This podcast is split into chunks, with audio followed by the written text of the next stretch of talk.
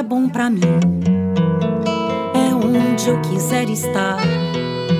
A estrela ainda brilha, ela é quem vai me guiar. Ser guerreira é minha sina, batalhando pra vencer. Tenho voz pra ser ouvida, tenho sonhos pra viver. Não vão mais conseguir me anular, me calar.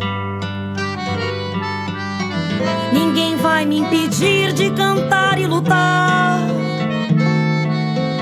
Seja em casa, no campo, na rua ou na praça.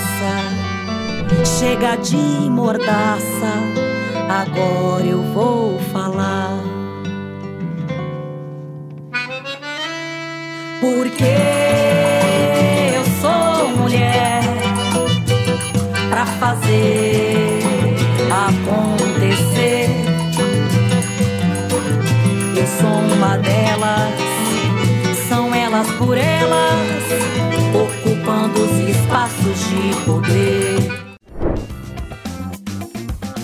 Nesta semana, o TV Elas por Elas Formação traz para você uma série de aulas com o tema feminismo. Hoje você acompanha Agenda Feminista e Feminismo Indígena, com a educadora popular Amelinha Teles e a liderança do povo Tapuia, Isa Tapuia. É interessante que nós é, construímos nossa agenda com reuniões, manifestações de rua, encontros, seminários, e fizemos uh, encontros aqui no, no, no auditório da, do, Tuca, do Tuquinha, antigamente, fizemos auditório da Fundação Getúlio Vargas, fizemos encontros na Câmara Municipal de São Paulo, fizemos encontros em diversos lugares, nas periferias de São Paulo, nos sindicatos, né? E até que em 1979, nós fizemos a, a, o primeiro Congresso da Mulher Paulista. Foi extremamente importante esse congresso, porque ele era uma novidade, primeiro. Congresso da Mulher Paulista, quem é que eu vou falar? Foi aquele, primeiro Congresso da Mulher Paulista. Uh, existia uma, uma tentativa né, de dividir o movimento de mulheres em feminista e as outras, né? Então, as mulheres, as outras, eram que defendiam as lutas gerais e as feministas as lutas específicas. Mas isso não convenceu as mulheres. As mulheres viram que elas estavam dentro dessas lutas feministas, levando todas essas bandeiras. E no, no, primeiro congresso da Mulher Paulista foi muito interessante, porque todo mundo achava que feminista era, tinha um estereótipo de feminista, mulher branca, é, classe média, estudante da USP, não era. Mulher feminista era aquelas mulheres da periferia que vieram em peso para o Congresso, mulheres negras, sindicalistas, mulheres tecelãs, metalúrgicas, químicas, dos sindicatos químicos também vieram várias mulheres, né, mulheres professoras, enfim, as mulheres vieram para ah, o Congresso. Foi um sucesso, né? De repente, é, o feminismo que era visto como algo de elite passou a ser visto é, com outro olhar, né? Muito grande. Aí nós vamos ver é, levantando o movimento de luta por creche unificado nasce ali, naquele março de 1979. Esse, aliás, esse congresso se deu aqui no Teatro Ruth Escobar, né? A nossa é, passamos aqui uma referência à participação da Ruth Escobar, que era uma atriz e política e feminista, e que nos cedeu esse esse teatro por dois dias, sábado e domingo, e depois por um dia de semana à noite para fazer o, o, uh, o 8 de março, né? Nós fizemos dois dias antes do 8 de março e depois o 8 de março. E uh, tinha 900 mulheres no, no auditório, né?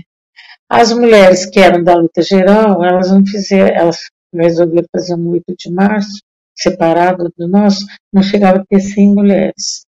Então, nós tínhamos, no dia 8 de março, nós tínhamos, na verdade, duas mil mulheres. As mulheres sentavam no chão. Né? E as mulheres levantaram a questão da sexualidade, denunciaram o controle de natalidade que a ditadura impunha às mulheres, principalmente, né?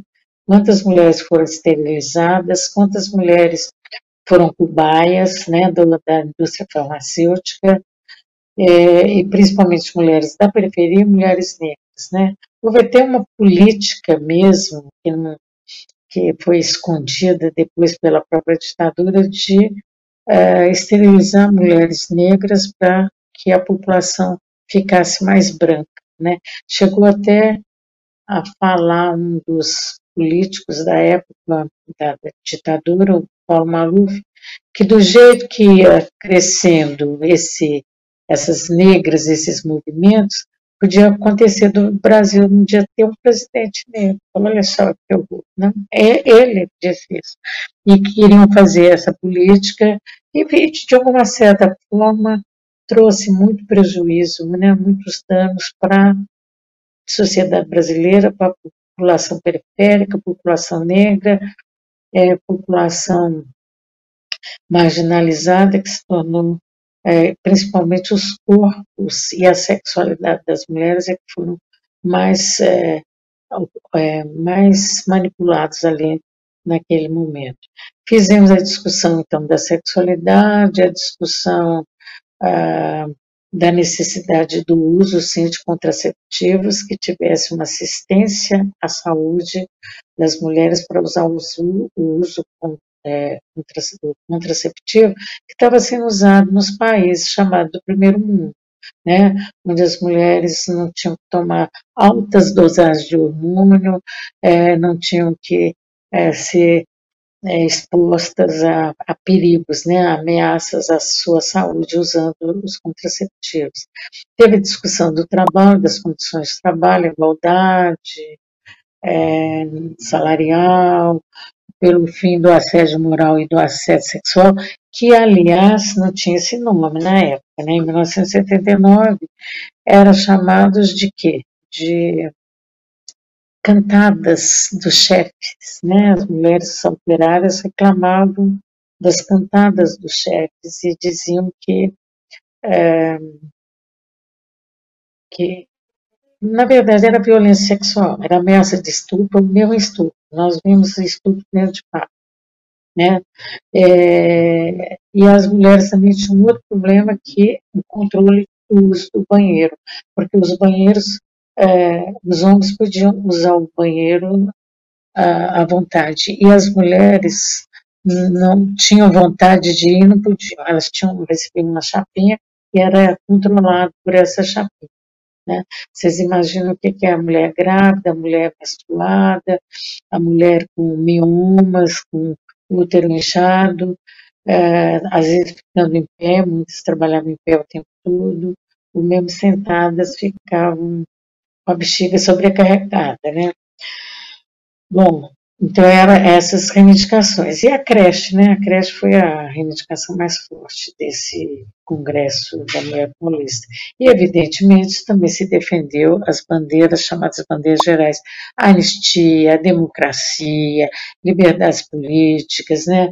liberdade de organização, liberdade de manifestação, liberdade, inclusive, para os partidos políticos, que eram proibidos, né? Só a ditadura só permitia dois partidos, um que defendia a ditadura e o outro que também tinha que concordar com a defesa da ditadura, né? Então a gente até brincava que um era do sim e o outro era do sim, senhor, né? Então eram uh, tudo isso as mulheres reivindicavam, né? E foi um sucesso e de repente o que que aconteceu? Nessa construção das nossas pautas, o que, é que nós queremos? Direito de decidir o nosso, sobre o nosso corpo, mas direito de decidir sobre a nossa profissão, direito de ter opinião, direito de decidir sobre a política do país. O direito de decidir, ele, ele criava vários direitos, o direito de escolher, de, de, de me divorciar, de me é, de, desse homem que eu não quero mais viver com ele, né? Então, o direito de ter ou não ter filhos, então tinha que ter condições para realizar um abortamento em condições sanitárias e, e ideais, né? Dignas, né? Então, tudo isso apareceu, né? Então, é, tudo isso foi a construção é, dessa, dessa pauta, né, dessa, dessa agenda, isso, é, tudo era pauta para a nossa agenda. Eu acho interessante que nós fizemos uma discussão da saúde integral para as mulheres, eu acho que foi uma grande um movimento que teve uma pedagogia maravilhosa, né, que deu uma outra dimensão e compreensão para os nossos feminismos, e isso foi graças a médicas, técnicas que trabalhavam no Ministério da Saúde e que perceberam que a saúde se limitava ao período materno-infantil. Chamava assim saúde materno-infantil. Só mulher grávida, o que teve o bebê, o que está tendo bebê, o que está amamentando, é que tem direito à saúde. Nas demais fases da vida, não tem saúde. Então, a saúde integral em todas as fases da vida, essa foi uma grande construção de uma agenda que entrou muito das muitas ramificações e melhor que fez com que a gente é, compreendesse mais nossas necessidades do nosso corpo, da nossa vida, do nosso cotidiano, sabe? E ampliar a nossa concepção de cidadania. Nós vamos é, falar sobre é, a luta das mulheres indígenas, esse processo de resistência, é, a organização delas enquanto é, sociedade civil, enquanto é, mulheres que estão no cenário político, né, nas suas aldeias e agora a nível nacional.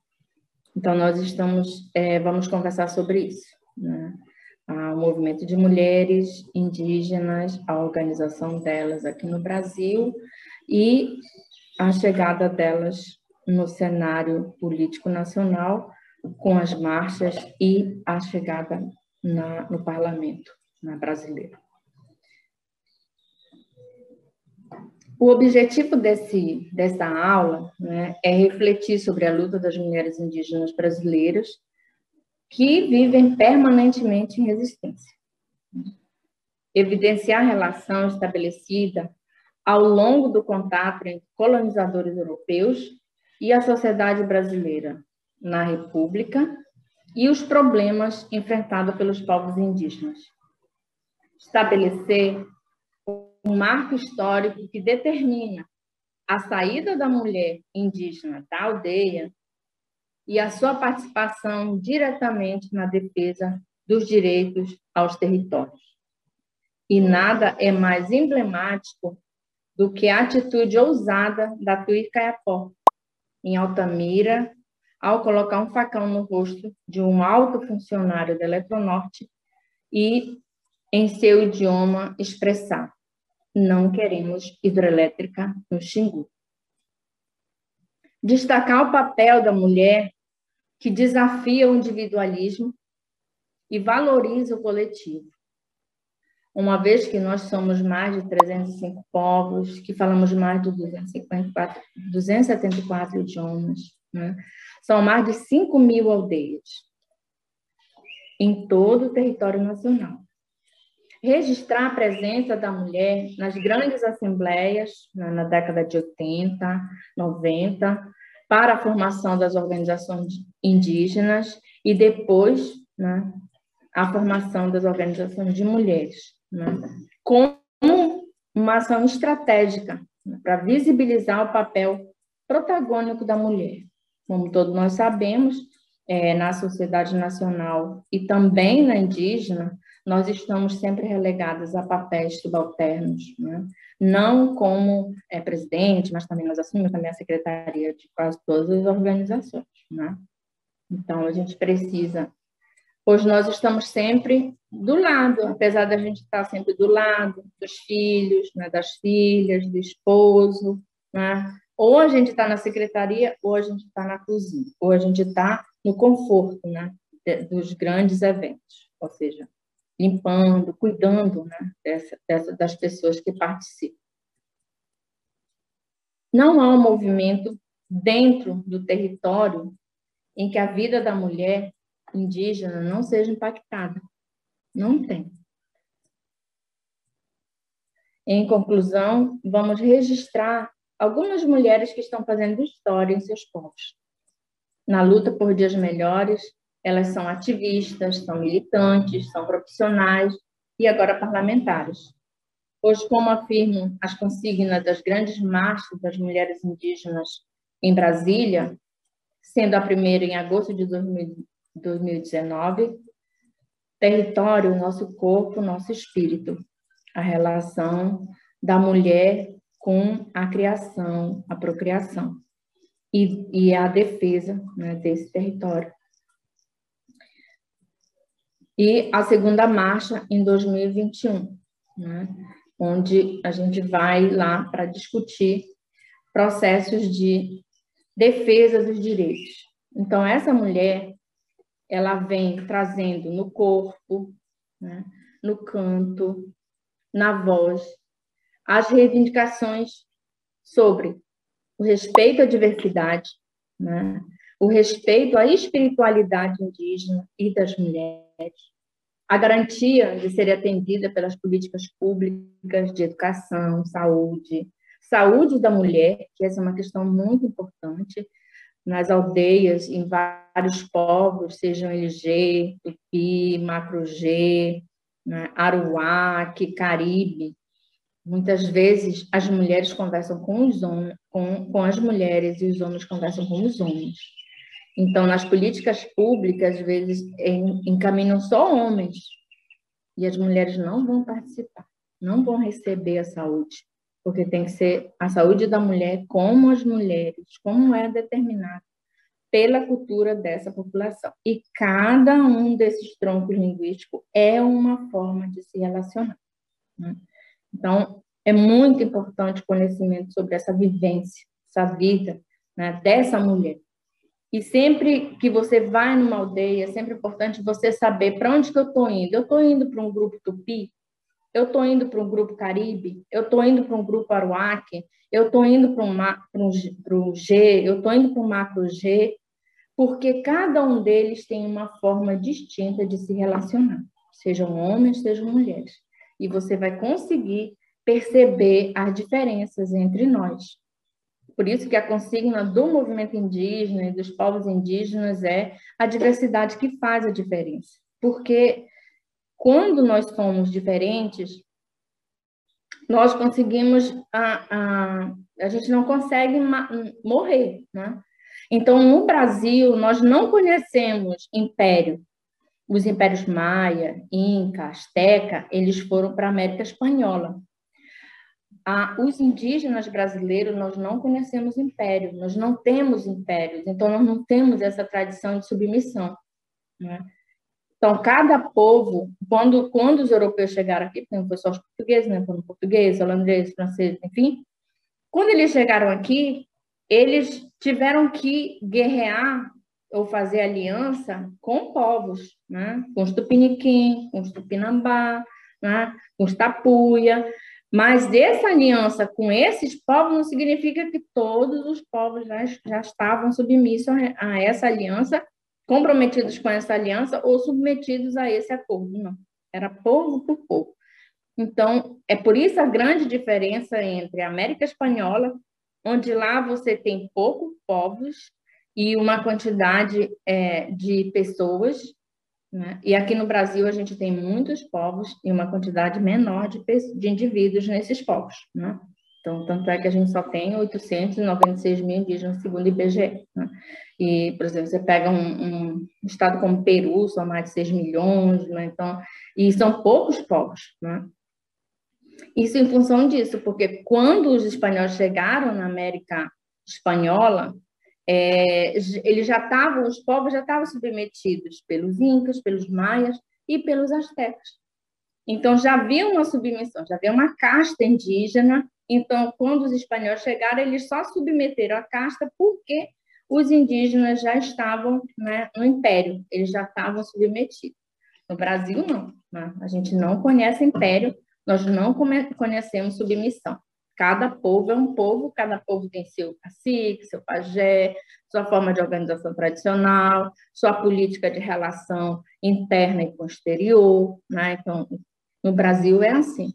E isso faz com que a gente seja forte, porque ninguém vai imaginar que, ao, ao fazer uma aliança com um determinado povo, ou estar com um povo e começar a dizer, ah, agora os povos indígenas estão com X, Y, Z, né, como é neste momento aqui. Não, é aquele povo, é aquela aldeia.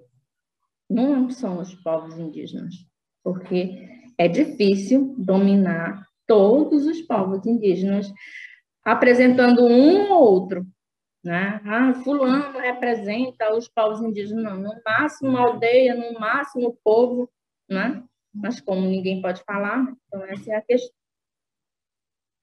Nós temos essa diversidade e é essa discussão que a gente vai trazer para a garantia de atendimento dessas políticas públicas e nós vamos fortemente fazer uma defesa, né?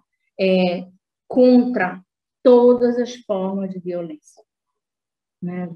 A, a, violência patrimonial, a violência é, patrimonialista, né? a violência do Estado, a violência da sociedade e a violência do relativamente incapaz. Hoje, inclusive, as mulheres indígenas estão fortemente lutando para ser protagonista, para assumir o seu papel de fala. Né? Então, essa, isso é muito importante para nós. Eu vou agora fazer um poema, né, da, não é indígena, da, da Karen O'Brien, que é um, uma pessoa ativista né, dos direitos humanos, dos direitos indígenas, que representa um pouquinho de tudo isso que as mulheres somos, né?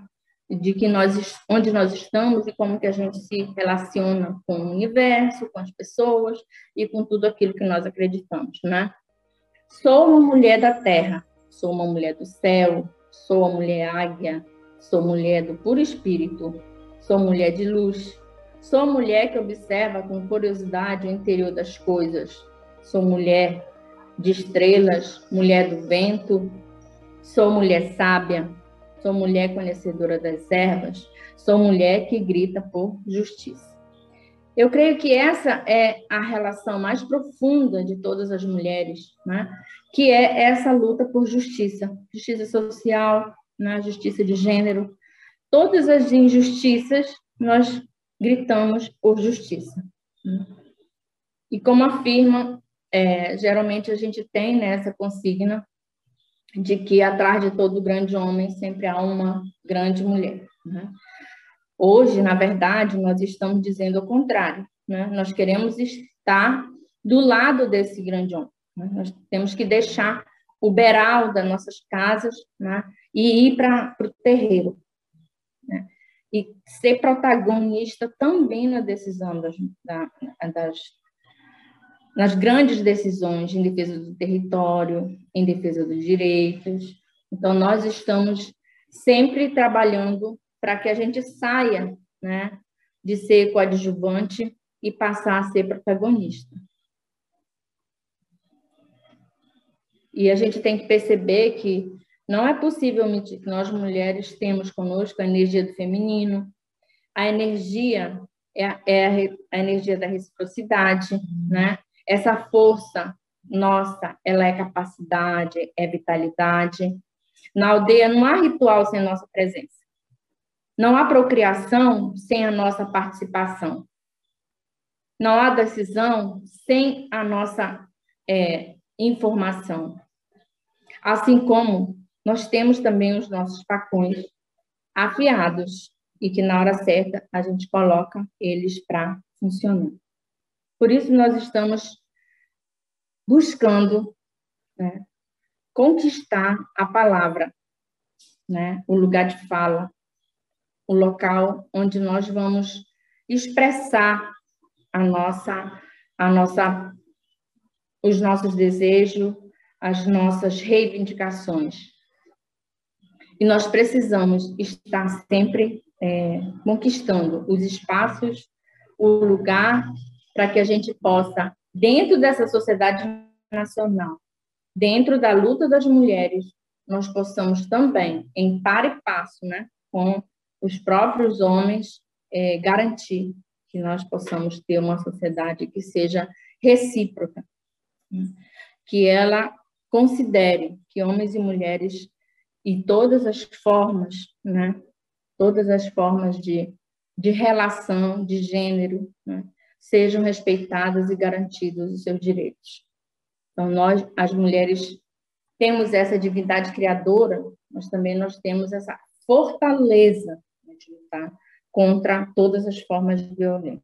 Para finalizar, eu gostaria de afirmar que é fundamental né, que, quando se trata de mulheres indígenas e suas organizações, registrar que a forma ocidental de organização e delegação de poderes violenta os costumes e as tomadas de decisão nos povos indígenas. Principalmente porque, desde muito antes, os nossos antepassados e as mulheres já se organizavam para fazer os trabalhos familiares, em Puxirum, e dessa forma garantir a sustentabilidade do grupo. Essas mulheres são lideradas pelas mulheres dos caciques, dos pajés, as mulheres chefes dos clãs de, fam de famílias. Essa organização é estruturada em regras e responsabilidade de cada clã na teia de relação e de poder, onde cada um atua a partir do seu potencial. Ou seja, estando na aldeia, ou no terreiro do Congresso Nacional, nós lutamos para que sejam banidas todas as formas de opressão, violência, discriminação e contribuímos com os nossos cantos, com as nossas vestimentas corporais, com a nossa voz, com a nossa espiritualidade para a construção da nova sociedade, na qual todas e todos vivam em harmonia, sem censura e com direitos fundamentais garantidos. Gratidão por esse momento e muito sucesso para todas as mulheres que estão nessa empreitada né, de lutar por direito e garantir a presença nos espaços de poder. Na aula de hoje você acompanhou o tema Agenda Feminista e Feminismo Indígena, com a educadora popular Amelinha Teles e a liderança do povo Tapuia, Isa Tapuia. Todas as aulas ficam disponíveis na playlist TV Elas por Elas Formação, no canal da TV PT no YouTube ou em formato de podcast no Spotify.